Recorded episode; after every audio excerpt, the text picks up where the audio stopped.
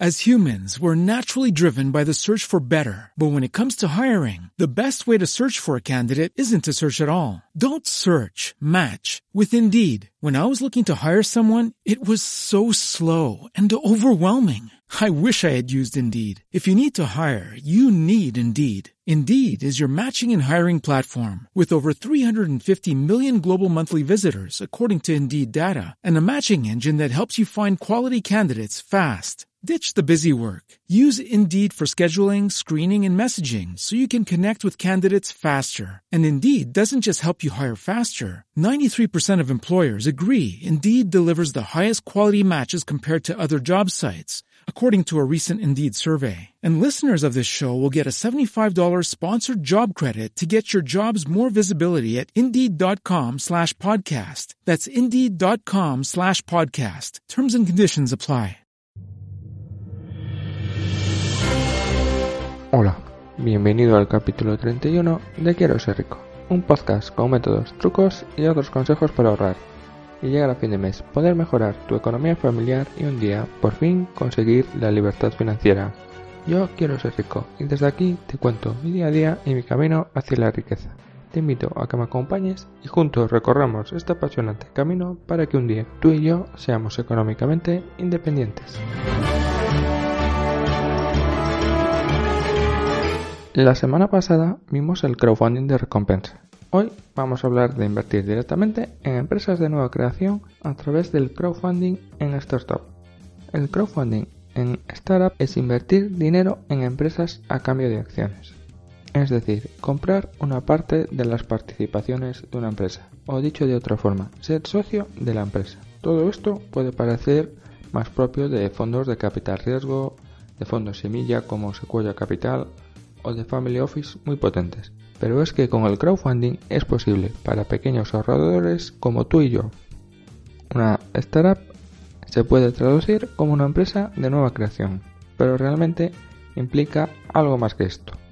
Para ser realmente una startup no es necesario haber fundado la empresa hace menos de 3 años, por poner una fecha, sino que sea un proyecto nuevo. Otra de las características es que el proyecto o el servicio sea escalable. Es decir, que una vez validado el proyecto por el mercado se pueda hacer crecer muchísimo sin implicar muchísimos más costes. Pero también que tenga un enorme potencial de crecimiento. Y esto quiere decir que no tiene que ser precisamente una empresa tecnológica. Pero sin duda, en esta clase de empresas es donde se puede escalar más fácilmente. Por poner un ejemplo, si estás creando Facebook es más o menos lo mismo crear un Facebook para 50 personas que uno para 50 millones. Un aspecto que debes tener en cuenta antes de invertir en una empresa de nueva creación son las estadísticas. El 90% de las empresas cierran en menos de 5 años. Esto básicamente significa que si el proyecto en el que has invertido fracasa, tú pierdes todo tu dinero. Teniendo en cuenta las estadísticas, debes seguir el consejo de Robert Kiyosaki. Prepárate para intentarlo 10 veces. Es decir, no inviertas todo a un solo proyecto, sino diversifica. Estamos hablando de una estrategia de inversión de muy alto riesgo.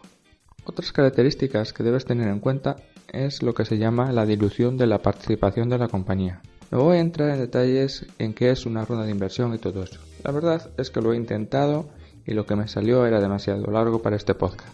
Pero para entender Realmente lo que es la dilución de la participación es que la compañía en la que inviertes necesite más dinero en el futuro y entre todos los accionistas tengáis que vender una parte de vuestras acciones a nuevos inversores. Ese nuevo dinero se queda en la compañía y tú tenías, por poner un ejemplo, un 5% de la compañía, ahora tienes un 4%.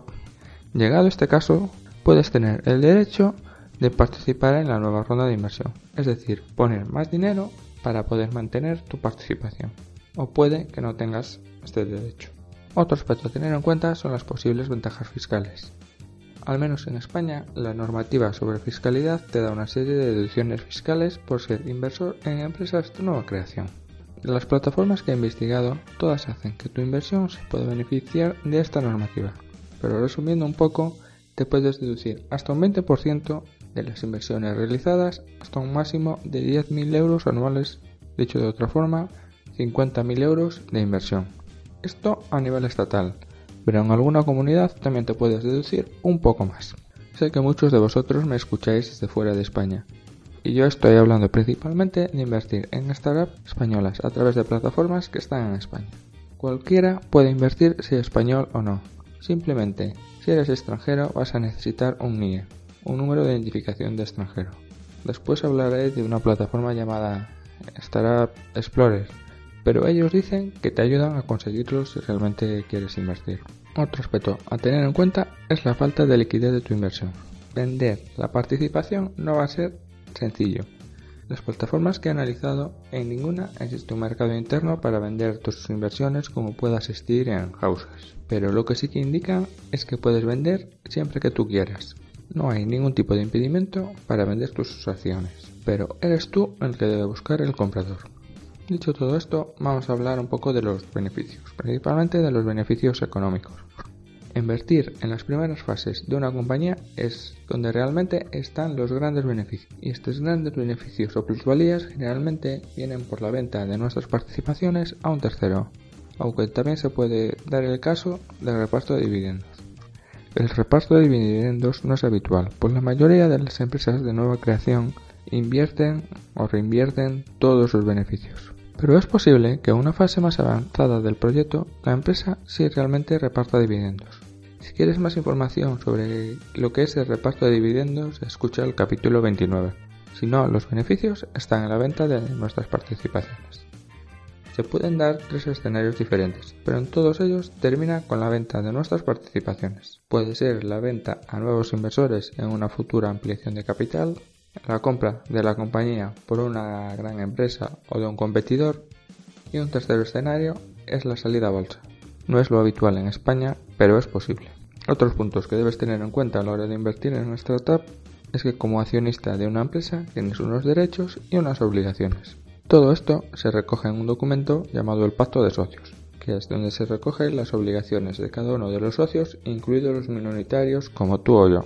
En CrowAngel, una de las plataformas que ha analizado, se reserva dos puestos en el Consejo de Administración para sus inversores. Y también puedes pedir una serie de información, bien directamente o a través de un intermediario. Y por supuesto, colaborar en la buena marcha de la empresa. Y dicho todo esto, vamos a hablar de algunas de las plataformas de crowdfunding en startup que he analizado. He analizado un poco más en profundidad tres de ellas, de las que te hablaré a continuación. Lo habitual es que desde la plataforma se apoye a la empresa, en algunos casos con dinero propio de la plataforma y en otros aportando un inversor destacado. En este caso no solo es importante en este caso, no solo es importante el inversor por el dinero que pone, sino por otros intangibles que le puede aportar a la empresa, como posibles contactos o su propia experiencia en gestión. Darte de alta es gratuito, al menos en estas plataformas, y en algunas tienen unos gastos de comisión por realizar las inversiones. Otras no dicen nada, pero vamos, supongo que también. Todas ellas son españolas e invierten en empresas exclusivamente situadas en España, aunque avisan que en el futuro puede que inviertan también en el extranjero. Cada participación se llama ticket y puedes invertir como mínimo un ticket y a partir de ahí comprar o invertir cuantos tickets quieras.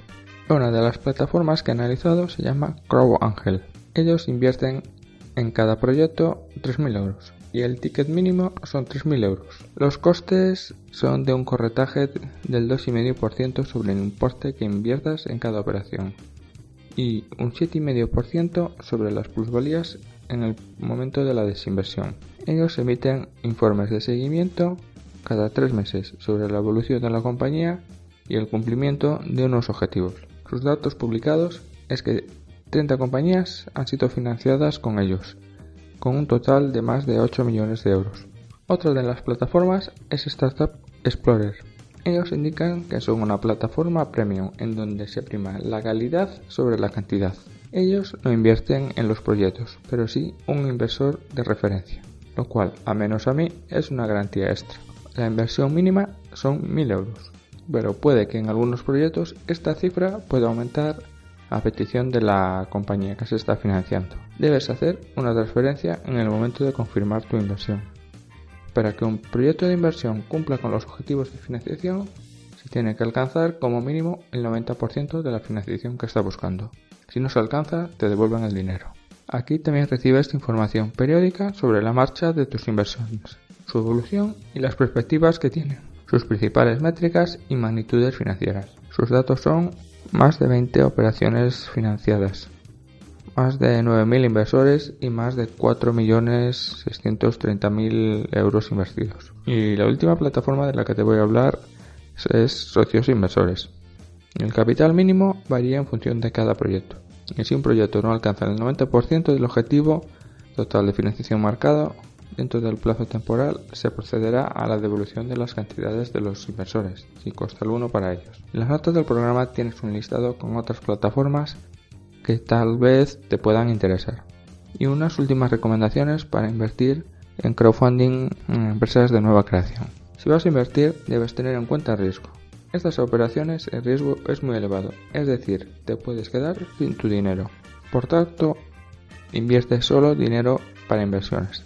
El dinero para inversiones es el dinero que aunque lo pierdas todo, podrías seguir con tu vida de igual forma. Sobre el dinero de inversiones ya he hablado un poco en el capítulo 18. Cuánto invertir y cuánto gastar. La inversión mínima es elevada para pequeños ahorradores como tú y yo. Y no deberías apostar todo a una sola inversión, sino diversificar. Nunca se sabe, pero es posible que acabes invirtiendo en la próxima Google, Facebook o Amazon. Y una cosa más. Yo, a día de hoy, no he realizado ninguna inversión en este tipo de plataformas. Lo que sí hice fue darme de alta en socios inversores y en Startup Explorer. De momento todo genial. Y ya han empezado a enviarme algún correo electrónico sobre posibles inversiones. Si realizo alguna inversión en el futuro ya os iré contando. La semana pasada terminé hablando de los libros de Eric Riggs, de Lean Startup y El Camino hacia el Lean Startup. Hoy os voy a hablar de otro libro que en ciertas partes me encantaron y que te puede ayudar un poco más a entender el mundo de las rondas de inversión y el mundo de las, startups.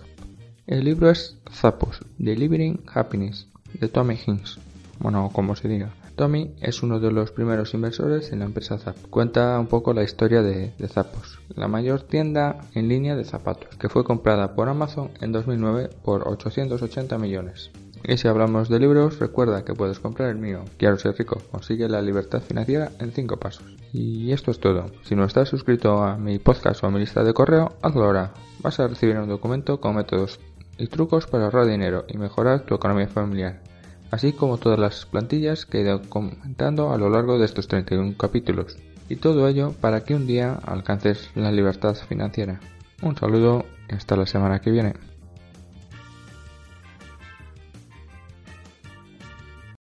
As humans, we're naturally driven by the search for better. But when it comes to hiring, the best way to search for a candidate isn't to search at all. Don't search, match with Indeed. When I was looking to hire someone, it was so slow and overwhelming. I wish I had used Indeed. If you need to hire, you need Indeed. Indeed is your matching and hiring platform with over 350 million global monthly visitors, according to Indeed data, and a matching engine that helps you find quality candidates fast. Ditch the busy work. Use Indeed for scheduling, screening, and messaging so you can connect with candidates faster. And Indeed doesn't just help you hire faster. 93% of employers agree Indeed delivers the highest quality matches compared to other job sites, according to a recent Indeed survey. And listeners of this show will get a $75 sponsored job credit to get your jobs more visibility at Indeed.com slash podcast. That's Indeed.com slash podcast. Terms and conditions apply.